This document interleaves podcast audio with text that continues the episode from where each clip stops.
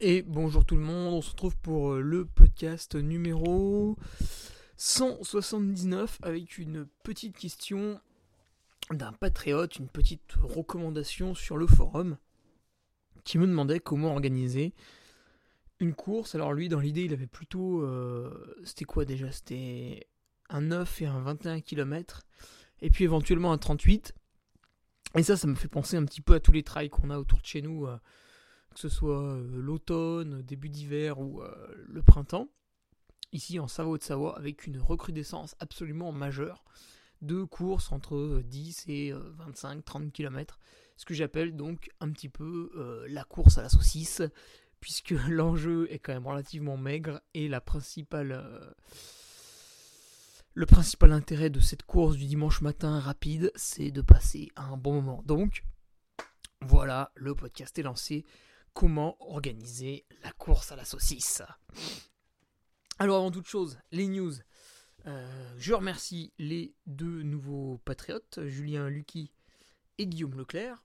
Alors d'ailleurs sur le Patreon, aujourd'hui, eh ben, ce sera cette semaine, ce sera un petit peu euh, Noël puisque l'article du vendredi euh, sera en avance. Voilà, il portera sur la prépa de, de l'endurance trail des Templiers que je poste, euh, allez, ce soir ou demain matin.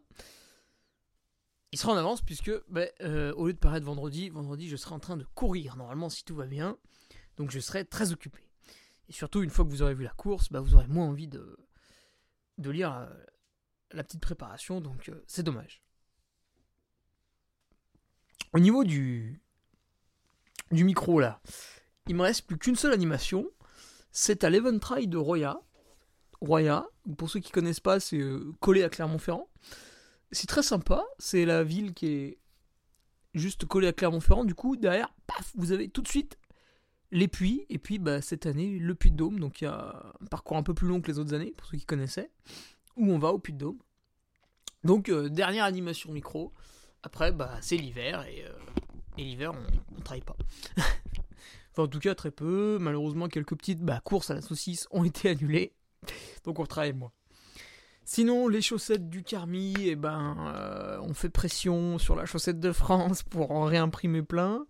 En attendant, bah, celles qui me restent en 35-38, euh, malheureusement, il n'y a plus que cette taille. Elles sont sur mon site, donc si jamais on a un petit pied qui se réveille, c'est possible, c'est sur le site internet. J'ai remis également à jour, parce que c'était totalement faux et obsolète, la quantité des t-shirts dans les bonnes tailles. Euh, Et puis, à la bord de l'hiver, je vais refaire quelques bonnets. Pas SM, parce que j'en ai mais une, une petite dizaine de LXL. Alors c'est quand même assez rare d'avoir besoin d'un LXL, puisque c'est un bonnet technique, donc ça se porte un peu, un peu serré. Mais je, j'en refais aussi là, début novembre, ça, ça va arriver. Et après les Templiers, il restera un seul objectif sportif, sinon uniquement de la course à saucisson. Voilà, de la belle course de dimanche matin, rapide, qui nous prend à peu près une heure d'effort, à côté de la maison, ça c'est bien. Alors, Allons-y justement pour le podcast. La course à saucisson, c'est quoi? Déjà, il faut une petite distance. Sinon, c'est pas marrant, ça demande trop de préparation. Donc, disons, euh, voilà, un 8, un 10, un 12 km, ça, peut être la première distance. Et puis la deuxième, ça va être un, un 18, un 20, un 22, un 25 peut-être. Avec pas trop de dénivelé. Sinon, pareil, c'est un peu trop montagnard. Mais un petit 25 bornes avec 1005, ça peut rester encore course à saucisson. Donc voilà, c'est quelque chose de très rapide. C'est quelque chose, euh, je viens le matin, hein, j'ai encore la possibilité de m'inscrire sur place d'ailleurs. Et je repars, c'est c'est 13-14 heures. Soit parce que j'ai fini un peu dans les derniers, soit parce que euh, j'ai fini un peu plus devant, du coup j'en ai profité pour traîner à la buvette. Euh, du coup, j'en ai profité pour manger avec les autres euh, le repas champêtre qui était proposé, etc., etc. On est dans l'esprit de la course à saucisson il y a toujours euh, soit un repas, soit une buvette qui, s'étend en long, en large et en travers. Donc mon exemple le plus proche dernièrement, c'est la Sépienne. La petite course que j'ai faite, donc 25 km 1008, un poil montagneux. C'était, c'était une course à saucisson un, un poil difficile. Au départ, vous avez une centaine de personnes sur les deux distances, donc ça fait un peu plus de 200. Et à l'arrivée, en fait, euh, vous avez tout de suite au, bord de la salle la salle des fêtes, vous avez euh, bah, la buvette qui est étendue et puis quelques tables déjà dressées pour le repas. Parce que le but de la sépienne, en fait, c'est après bah, voilà, de boire un verre avec ses copains. Euh. Bon, moi, je me suis arrêté à ça, puis je suis rentré parce que je m'étais couché deux soirs à plus de minuit avec le boulot avant. Mais après, bah, vous avez ceux qui dégustent les duos, etc. Donc voilà, c'est ça l'intérêt en fait. Faites la course le matin. ça part à 8h30, voilà, à 11h, j'étais arrivé. Et après, bah, il y, a le, y a le repas. rapide, quoi. Hein, même à 13h30, 14h, vous avez fini de manger, c'est fait, quoi. C'est Voilà, c'est une super matinée conviviale. Donc c'est vraiment ça, la course à saucisson. Et du coup, bah, ça donne envie de l'organiser un peu partout dans tous les villages, parce que dans n'importe quel village, vous avez toujours, toujours à portée de main quand même quelques, quelques parcours sympas qui vont faire une dizaine, voire une vingtaine de kilomètres. Le week-end dernier, j'étais encore à Santalé, donc là c'est un peu le même concept, sauf qu'on mange pas, c'est juste une buvette. Mais il y avait du monde, ça tournait bien. Et pareil, 100 personnes sur le 10, 100 personnes sur le 22 km. À midi, tout est rangé, tout le monde à la buvette, et puis voilà, ça traîne un petit peu en après-midi. Et c'en est terminé. Bien sûr, une course enfant pour meubler, hein, ça c'est sympa. Et voilà, deuxième exemple euh, d'une belle course à saucisson réussie, quoi. D'ailleurs, pour les premiers, il y avait quelques lots avec du saucisson. Alors, ces belles petites courses de village, comment les organise-t-on Est-ce qu'on tombe tout de suite dans quelque chose de long, pénible, euh, difficile, qui demande un investissement tout au long de l'année, qui va demander une quantité de bénévoles exceptionnelle, qui va demander d'être à, plein temps dessus, comme l'UTMB, un petit peu en deçà, comme la Maxi Race, comme les Templiers, des choses comme ça Non. Non, là, c'est léger. Alors, qu'est-ce qu'il vous faut? Déjà, si vous êtes là motivé pour organiser un truc, il vous faut les parcours. Donc deux, c'est bien. Voilà, c'est un format qu'on retrouve quasiment tout le temps. Quelque chose autour de 10, quelque chose autour de 20, Évidemment, si vous avez des coureurs, il va falloir les chronométrer. Alors là, vous avez une offre euh, qui s'étend du néant, du vide au plus professionnel. Alors je ne vous cache pas que effectivement euh, Live Try c'est très costaud, euh, les points intermédiaires, la beauté de l'interface, etc., etc. Par contre au niveau du coût, on va, on va être décorrélé de la course à saucisson. Ça va pas, ça va pas être compatible, ça va pas être ensemble. Donc le chrono, euh, ça va être aux alentours de 700 euros hein, quand même pour chronométrer la course. Dedans, en principe, il y a les frais de déplacement du chronométreur, il y a son temps sur place le jour J, il y a euh, le prix des, puces qui doit être d'un euro par coureur, donc vous êtes vite à 200 euros. Donc voilà, un chronométreur, un truc qui va marcher plus ou moins bien, euh, ça va être 700 euros. Voilà, donc là, dans notre région, on en a plusieurs qui, se ressemblent, hein, qui, sont, qui sont très très bien. Hein. Tactique Sport, euh, El Chrono, euh, Chronosphère aussi, un peu plus au sud d'Auvergne-Rhône-Alpes. Euh, purement sur Chambéry, très très axé course à saucisson local. On a. Comment il s'appelle déjà? C'est SCO Chrono là avec la tente rouge. Donc on en a pas mal, on en a pas mal. Sportips, mais qui va être plus en Auvergne et qui va commencer à aller sur des événements un peu plus gros donc qui, se détache un petit peu de la course à saucisson quand même, qui commence à s'émanciper.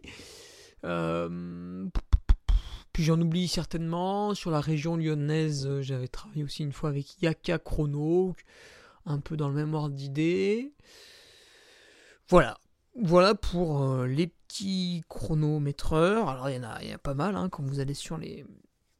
Quand vous tapez dans, Google. Mais euh, voilà, vous aurez une offre qui va être autour de 700 euros. Après, certains sont encore un poil moins chers, ça dépend de, la détection aussi. Ça, on pourrait faire un podcast avec un chronométreur pour qu'il nous explique tout de, de A à Z. Si sur l'air d'arrivée, en fait, vous avez une puce sur votre dossard et que vous passez entre deux antennes, ça c'est le mode de détection le plus sûr, mais c'est le plus cher. Si vous avez une puce accrochée sur la cheville et que vous passez sur un tapis, c'est un petit peu moins cher. Et la version vraiment low cost, c'est que vous avez euh, un petit bout de puce derrière votre dossard. Et en fait, quand vous passez, il y a un bénévole qui vous scanne avec une raquette. Ça, c'est euh, le tout début, quoi. Le, on part, c'est la base, quoi. Et après, on a évolué vers d'autres systèmes. Ou, hein, bah, encore plus archaïque, mais là ça commence à devenir un petit peu dangereux, c'est quand le coureur passe la ligne, vous notez son temps à la main. Donc là, il n'y a besoin de rien, il y a juste besoin du numéro de dossard. ça peut suffire sur certaines petites courses, mais il faut que votre bénévole soit quand même très vigilant. Euh, faut que le mec ait l'idée de mettre le dossard en face de lui. Voilà, sur le papier, ça marche. mais si on s'est euh, fatigué à faire une puce qui bip entre deux antennes, c'est parce que il y a des défauts. Voilà, ça on le découvre quand on organise, on fait Ah ouais non mais on chronomètre comme ça, ça marche. La course se déroule, les premiers arrivent, puis là on fait Ah merde, ça marche pas en fait. Parce qu'il y a ceci, parce qu'il y a cela, parce qu'il y a un événement extérieur. C'est pour ça que souvent sur un événement, on voit le chronométreur, puis il est derrière son PC, on se dit tiens, il est en train de glander. Et en fait, pas du tout, il est sans cesse en train de relever les, différentes informations que lui renvoient ses balises. Voilà, des fois il y en a une, elle s'éteint, faut demander à un bénévole d'aller la rallumer, euh, à Pétaouchnok dans la montagne. Des fois, il y en a une, elle envoie pas les données d'un coup, elle, les envoie par flash, donc on n'a pas de classement pendant 10 minutes, puis après on a tout le monde en, 2 secondes. Donc plein de choses, plein de choses. Les abandons à rentrer à la main pour faire disparaître les coureurs de l'écran sur, euh, le PC, hein, parce que quand le dernier coureur passe la ligne et que d'un coup le chronométreur vous dit bah non, moi il m'en reste 3, c'est toujours un peu gênant. Donc voilà, sans arrêt de la, la manutention, de la manutention à faire tout au long de la journée pour le chronométreur. Donc prévoyez un billet de 700 euros à peu près. Après, pour que les coureurs vous entendent, que ce soit au départ, que ce soit à l'arrivée, que ce soit quand vous donnez les podiums ou à d'autres moments de la journée pour animer Dieu sait quoi, il vous faut un petit bout de sono. Donc si on est sur la vraie course à saucisson, on va compter 250 participants. Donc là, euh, deux enceintes suffisent. Voilà, vous mettez deux enceintes dans un coin. Normalement, tout le monde vous entend, vous mettez fort, et puis voilà, c'est réglé. Donc ça, la mairie peut peut-être vous les fournir, ils en ont peut-être, ou l'office de tourisme, ou si vous, euh, si vous avez embauché un speaker, bah, peut-être qu'il peut ramener un petit bout de matos, hein, même si c'est pas forcément son métier. Le speaker n'est pas sonorisateur, enfin normalement. Donc euh, il, peut, vous dépanner en ramenant voilà, deux enceintes pour un petit billet. Ou alors carrément, bah, vous allez faire appel à un vrai sonorisateur donc il va lui aussi venir avec deux enceintes. Alors peut-être qu'il voudra en mettre quatre, mais vous pouvez négocier pour qu'il en mette que deux. En lui disant non non mais René écoute euh, c'est bon euh, moi ça me suffit comme ça le son voilà juste euh, j'ai rien comme matos donc je veux que tu me les amènes bah du coup vu que tu es là tu les installes et puis tu, tu vérifies que ça, ça se passe bien tout au long de la manif donc là le sonorisateur voilà si c'est la mairie ou l'office bah évidemment c'est gratuit si c'est speaker, moi je sais pas, il va vous demander 100 ou 200 euros pour ramener ces, enceintes, puis bah évidemment, hein, pour les allumer et les, gérer tout au long de la journée, parce que quand il sera en train de parler, en fait, s'il y a un problème, il va être obligé de gérer le problème, il pourra plus être en train de parler, vous voyez un peu le truc, ça vite. Et le sonorisateur, et eh ben lui, euh, il va vous prendre un petit peu plus que 200 hein, pour deux enceintes et le déplacement, on va quasiment approcher les 500 quand même. On va être à 350-400 je pense, s'il habite pas trop loin. Et euh, oui, bah voilà, dedans il y a son transport, il y a le fait qu'il vous les installe. Le sonorisateur, il doit être là très tôt, hein, comme le chronométreur, c'est la première chose qui doit fonctionner. Euh, puis très tard, puisqu'il part après le dernier, hein, évidemment. Donc lui, il a une grande amplitude horaire, c'est ça aussi que vous allez payer. Euh, puis il surveille le matos, voilà quoi. Alors quand il fait beau, c'est sympa. Quand il commence à pleuvoir, qu'il faut bâcher, qu'il faut protéger les câbles, etc., voilà, il a plus de boulot. Et puis une fois que vous avez le chronométreur, une fois que vous avez euh, la sono qui tourne, bah, il vous faut quelqu'un pour parler dans le micro. Le speaker. Alors là, pareil, ça peut aller de, de 0 à, à, on va dire, aller 400 euros pour une course à saucisson, mais vraiment, euh, là je ratisse large. Hein. On va être plus à 250, 350. Donc euh, le speaker, parfois c'est un bénévole de l'organisation qui le fait. Donc, euh, des fois, la personne est très enjouée, très animée, et c'est sympa. Et puis, des fois, c'est un bénévole qui le fait un petit peu comme ça, et c'est tout de même un peu plus vide. Donc, le speaker professionnel, ben, ce qui se passe, c'est que vu que vous le payez, euh, lui, il va quand même faire attention, normalement, hein, aux, différentes choses. après, c'est pareil, hein, c'est comme pour le chronométreur, c'est comme pour le sonorisateur. C'est comme quand vous appelez un plombier sur l'annuaire, bah voilà, des fois vous tombez sur un nul, des fois vous tombez sur un bon. C'est partout pareil. Et pour le speaker, bah voilà, vous avez en fait chacun a sa manière d'animer. Donc si vous vous prenez pas trop la tête, c'est une course à saucisson, vous voulez surtout un gars qui parle, voilà, pour donner un peu le départ, brièvement deux trois infos, qui félicite un peu les gens à l'arrivée, qui fasse un podium correct, voilà, vous pouvez prendre à peu près n'importe qui. Et puis après, si vraiment vous avez envie de donner une certaine, euh, une certaine vivacité à votre événement, euh, là vous allez pouvoir rechercher un speaker. Voilà, est-ce que vous voulez quelqu'un euh, de plus dans la fête? Est-ce que vous voulez quelqu'un de, plus dans la pratique ou qui mélange un peu les deux Ou un gars qui va plus présenter, je sais pas moi, les produits régionaux, machin? Donc voilà, le speaker, bah, vous pouvez prendre un de vos bénévoles s'il en a envie, ou sinon bah, un professionnel bien sûr. Et ouais, mettez un billet de 300, 350 euros. Au niveau des secours, alors c'est pareil.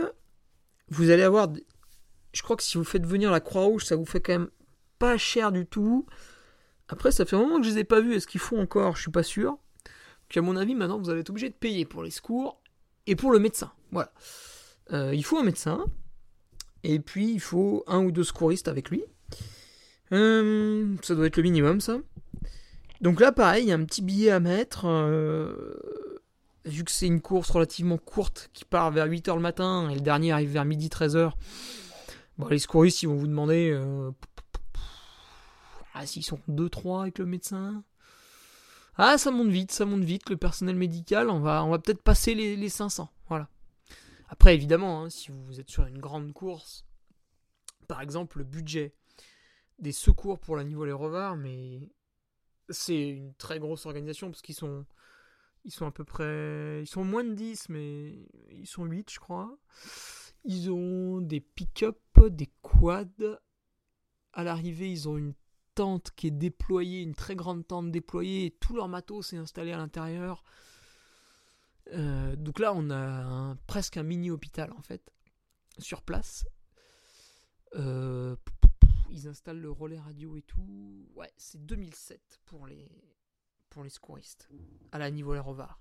Mais là, on parle d'une course qui part de la ville et qui va en montagne, à 1500 mètres d'altitude, euh, avec 600 participants sur chaque parcours, et donc au total 1400-1600 participants. Et une course qui va durer de 8h le matin à 18h le soir. Donc on est quand même au-delà de la petite course à saucisson, donc votre budget sera, sera bien moins élevé. Ça, c'est tous les professionnels qu'il vous faut pour que la course se déroule bien. On verra ensuite dans les options ce que vous pouvez ajouter. Mais avec ça, la course, elle tourne. Sans ça, c'est compliqué. Hein. Vous n'avez pas de sono, euh, ça va être dur de donner le départ à la voix. Euh, vous n'avez pas de speaker, bon, on peut avoir un bénévole. Et les secouristes, vous n'en avez pas. Euh, bah, c'est illégal. Après, bah, hein, article 0, hein, pas vu, pas pris. Mais mais euh, en général, le dossier préfecture a quand même peu de chances de passer. Il faut vraiment qu'ils disent pas. Et puis, bah, pas de chrono, euh, pas de chrono, pas de course, euh, c'est délicat quand même. Donc, maintenant qu'on a tout ça, il va falloir ajouter les bénévoles. Alors, les bénévoles, pour une petite course comme ça, je dirais qu'avec une cinquantaine, vous faites le taf. Parce que vous allez en mettre quelques-uns aux intersections, parce que vous n'avez pas confiance dans votre balisage, vous pensez que un propriétaire un peu aigri peut enlever vos balises, un, vilain chasseur peut enlever vos, vos rubalises, etc. Des randonneurs qui vont prendre vos petits fagnons parce qu'ils trouvent ça joli. Donc il y a quelques intersections où vous allez juger qu'il est nécessaire de mettre un bénévole pour indiquer le chemin. Après, vous avez besoin de bénévoles un peu en amont pour, euh, euh, baliser, donc la veille, peut-être la nuit juste avant l'épreuve si vous êtes un peu craintif. Des bénévoles pour faire fermeur de la course, des bénévoles sur les ravitaillements, il en faut quand même au moins deux par ravitaillement, euh, des bénévoles à l'arrivée pour le ravitaillement d'arrivée, et puis euh, une petite équipe voilà, qui va tourner autour de vous euh, pour voir si tout se passe bien au niveau du chrono, si tout se passe bien au niveau de peut-être du speaker, si tout se passe bien au niveau de, pas de la buvette, il y aura des bénévoles pour la buvette, des bénévoles au retrait du dossard. Alors après, peut-être la personne qui fait les retraits de dossard peut faire le ravitaillement d'arrivée. Vous voyez, vous pouvez utiliser votre bénévole sur plusieurs tâches. Donc là, c'est à vous d'être malin, d'avoir un, joli petit tableau Excel et de voir, voilà, Thierry, euh, de 8 à 9, il fait les dossards.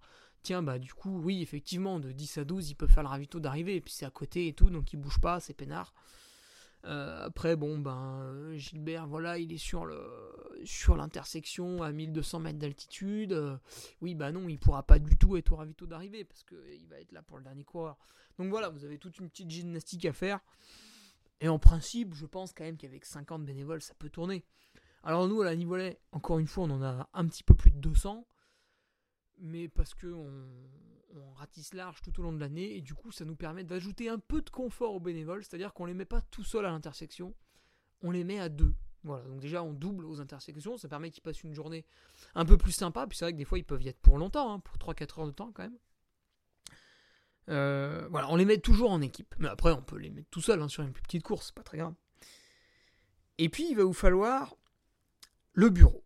Alors le bureau, qu'est-ce que c'est? C'est tout un tas de personnes qui vont travailler sur la course à l'année. Alors à l'année peut-être pas, si on est sur une petite course tranquille, voilà, 3-4 mois avant, ça le fait le dossier préfecture, il faut le déposer deux mois avant. Donc, si on se met dessus un mois avant, en validant les parcours, tout ça, c'est bon. Deux mois, c'est un peu plus confortable.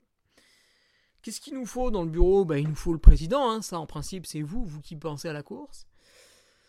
Le vice-président, euh, alors c'est pas dans les textes, mais c'est pas mal d'en avoir un quand même, puisque si vous les organisez la course sur plusieurs années, peut-être le président va se lasser, et après le vice-président sera plus à même de reprendre l'organisation parce qu'il aura déjà été là en fait. Il faut un trésorier, c'est obligatoire. Et là encore, je conseille de prendre un quelqu'un, vous allez l'appeler le vice-trésorier. Parce que le trésorier, c'est pareil, c'est un petit peu pénible de gérer les comptes et tout de l'association. Et donc, euh, bah, c'est bien d'avoir un petit, un bras droit, voilà, quelqu'un un peu qui peut vous remplacer quand quand ça va pas. Puis bon, votre organisation, voilà, elle est bénévole. Donc après, si le trésorier, il y a un soir, il peut pas venir à la réunion, ou euh, il a un problème familial, etc., etc., enfin un truc qui fait que ça passe avant euh, votre petite course, faut pas lui en vouloir, hein, c'est un bénévole aussi. Et eh ben le vice-trésorier, il est là pour, euh, pour apporter son aide. Et puis la secrétaire, ça c'est pareil, c'est dans les textes, il faut une, secrétaire, voilà, c'est très pompeux pour un travail, voilà, qu'est-ce qu'elle va faire? Elle va elle va. Elle va faire le rapport des comptes rendus. Euh, voilà. Donc, peut-être pour la première année, vous allez penser ça plus longtemps en avance, mais si vous faites votre course dans les années qui suivent, après, bah voilà, 3-4 mois avant, vous vous remettez un petit peu sur le dossier, vous remettez les parcours à jour, peut-être vous allez avoir envie de changer et tout, mais ça va suffire.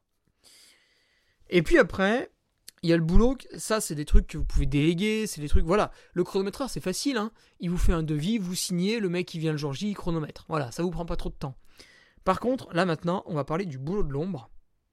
Ce que vous, vous allez faire en tant que, président ou que membre très actif du bureau, très impliqué dans l'organisation. Alors, votre course, c'est bien là, vous l'avez bien construit, mais maintenant il va falloir que les gens soient au courant qu'elle existe. Donc pour ça, il vous faut un site internet. Alors déjà, il vous faut aussi un peu des ronds pour faire le site. Le site internet, ah, c'est capital, parce qu'il faut que le coureur ait tous les renseignements. Le règlement de la course, les distances, les parcours, euh, éventuellement la liste d'inscrits, la possibilité de s'inscrire, même si maintenant, souvent on est redirigé sur la page du chronométreur qui propose via une plateforme de s'inscrire, peut, on peut propulser euh, sa course sur le site internet qu'on a en Savoie, Haute-Savoie, qui fait un peu la région, euh, un autre sport. Un autre sport.com. Dessus, vous pouvez propulser votre course, c'est-à-dire mettre euh, votre logo, mettre vos parcours à télécharger. En fait, il vous fait une petite page sur son site, le gars. Donc il y a un calendrier.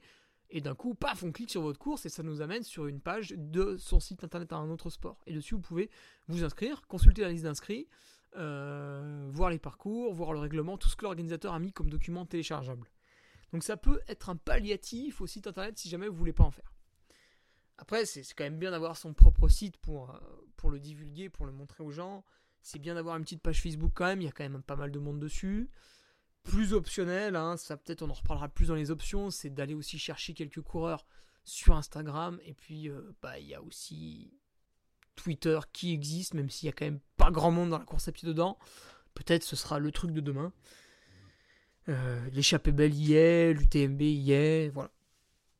Euh, donc ça c'est votre aspect un peu communication euh, sur Internet. Après vous avez la communication papier. Il va quand même falloir faire un petit bout de flyer. Voilà, mais faites-en pas beaucoup, hein, parce que vous n'allez pas non plus en distribuer pendant deux ans.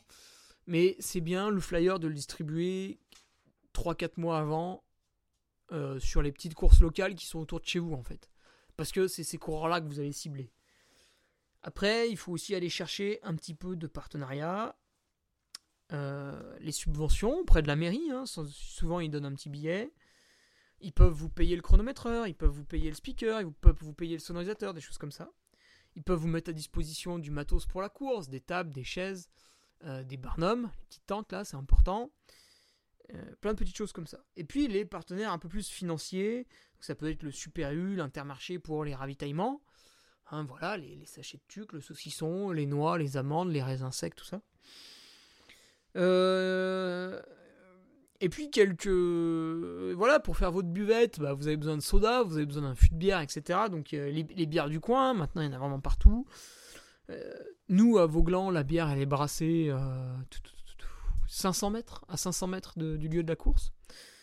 Euh, le fromager, le paysan du coin, voilà ce que vous voulez, qui vont donner des, lots sympas à vos coureurs. Euh, ça peut être le lot d'inscription. Alors une course l'avait fait une année, le lot d'inscription c'était un fromage. Ça c'est une mauvaise idée parce que le fromage était resté dans la voiture toute la journée au soleil, il avait fondu, donc la voiture sentait vraiment très mauvais. Mais euh, ça peut être un joli lot sur les podiums. Voilà. Après, au moins on prend le fromage et on part. Voilà, la petite bière du coin, voilà, ça peut être un lot d'inscription. À la Cépiade, on avait la, la bière de récup comme lot d'inscription. Euh, le paysan, il peut faire un petit panier garni avec un miel, avec un sauce, avec un fromage pour les, les, premiers, les deuxièmes, etc. Et puis, il faut aller voir aussi les magasins de sport. Ça, souvent, ils aiment bien sponsoriser. Donc, chez nous, bah, c'est euh, Intersport, Go Sport, Sport 2000 ceux qui font un peu d'autres choses, euh, des vélos, voilà, des choses comme ça. Toutes les petites marques un peu à dimension humaine, nous on a EcoSport qui fait aussi pas mal de, sports différents, le vieux campeur. Donc vous pouvez aller chercher quelques lots dans ces, dans ces antennes-là. Euh, Intersport aussi, souvent ce qu'ils font, c'est qu'ils vous impriment les dossards, donc comme ça vous avez ça de moins gérer avec le chronomètre, des petites choses comme ça. Et puis il faut communiquer votre course sur tous les calendriers de trail, alors ça c'est essentiel. Euh, le Trail Endurance Book, c'est maintenant, hein, donc euh, faut y penser. Et puis après, tous les calendriers un peu sur Internet, donc il y a, y a Bitrail, il y a Jogging, il y a voilà. Ce que vous faites, vous tapez euh, calendrier course, calendrier running dans Google, et vous allez tomber sur tout un tas de sites. Ça prend un peu de temps, mais plus vous aurez référencé votre course, et plus il y aura des gens qui seront au courant que votre course existe en fait. Parce que souvent les... Enfin, moi de ce que je vois, tous les organisateurs proposent des parcours relativement jolis et c'est quand même bien organisé. J'ai jamais vu un événement vraiment catastrophique. Mais par contre, j'ai déjà vu souvent des organisateurs bah, qui parlent pas trop de leur événement. Du coup, les gens savent pas vraiment qu'elle existe la course, donc ils viennent pas forcément. C'est aussi ça qui est un peu dommage. Alors maintenant, on va parler des options. Les options, voilà, admettons que votre course à saucisson, vous la faites depuis plusieurs années, et vous vous dites, c'est génial, ça se passe bien, les gens passent un bon moment, moi je suis motivé, j'ai du temps, je vais faire plus. Alors qu'est-ce que c'est faire plus? Bah, Ça peut être embaucher un photographe. Faire venir un photographe professionnel qui prend des photos de vos coureurs, je sais pas moi, à deux endroits sur le parcours. Euh, voilà. Après, on peut même avoir un autre photographe, quelqu'un qui vient pour faire des images de l'événement. Donc là, c'est encore un travail à part entière, un peu différent.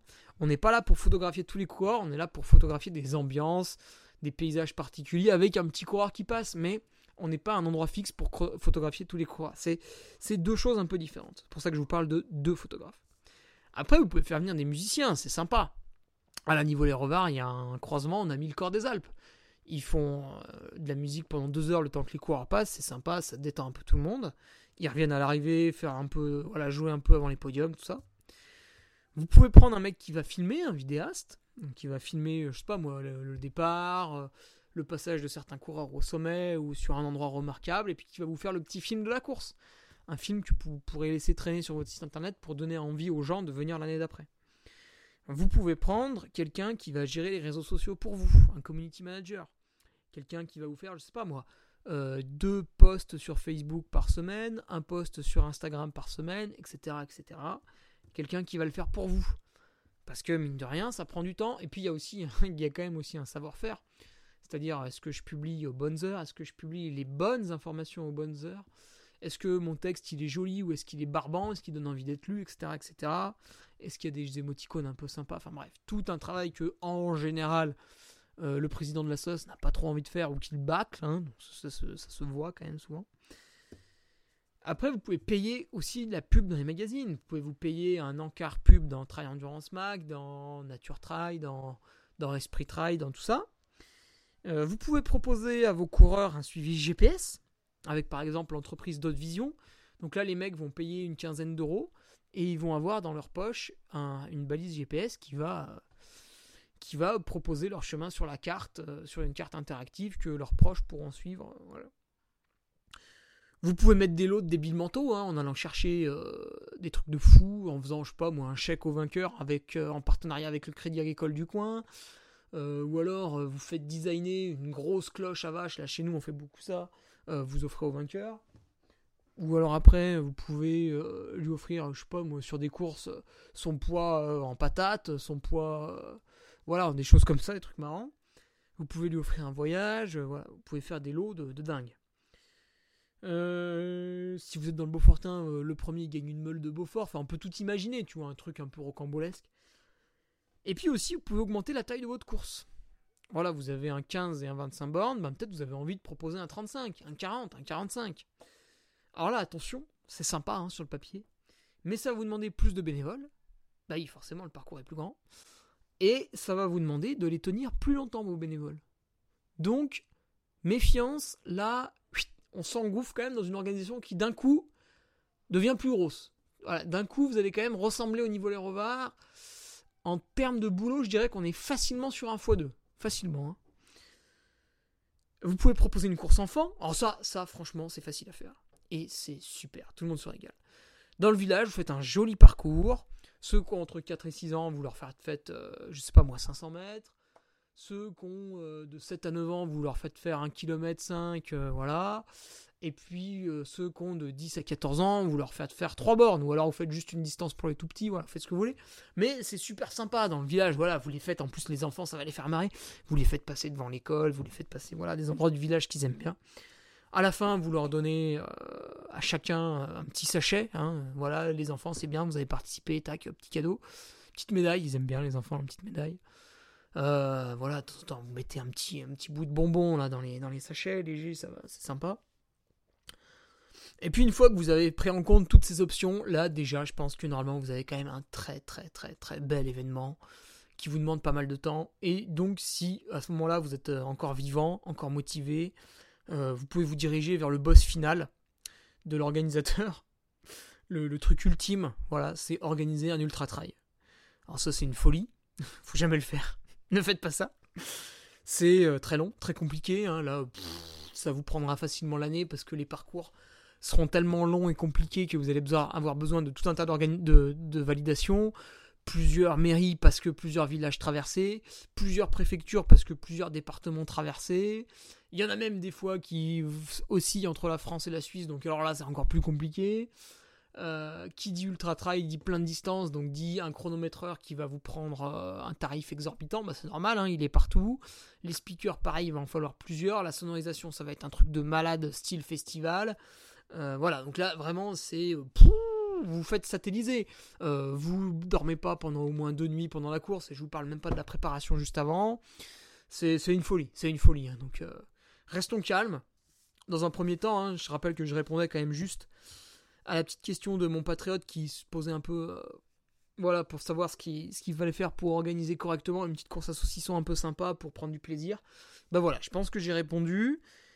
Si vous trouvez que j'ai oublié quelque chose ou que je suis passé trop vite sur une autre, bah bien sûr, hein, on peut me contacter. Si vous avez une question pour les autres podcasts, c'est hugo.ferrari.laposte.net. Et puis sinon, on se retrouve bah, dans très peu de temps pour les Patriotes avec la préparation de l'Endurance Trail des Templiers que je vais publier, ou euh, la semaine prochaine pour euh, un nouveau podcast. Ce sera, ce sera le 180e. Allez, salut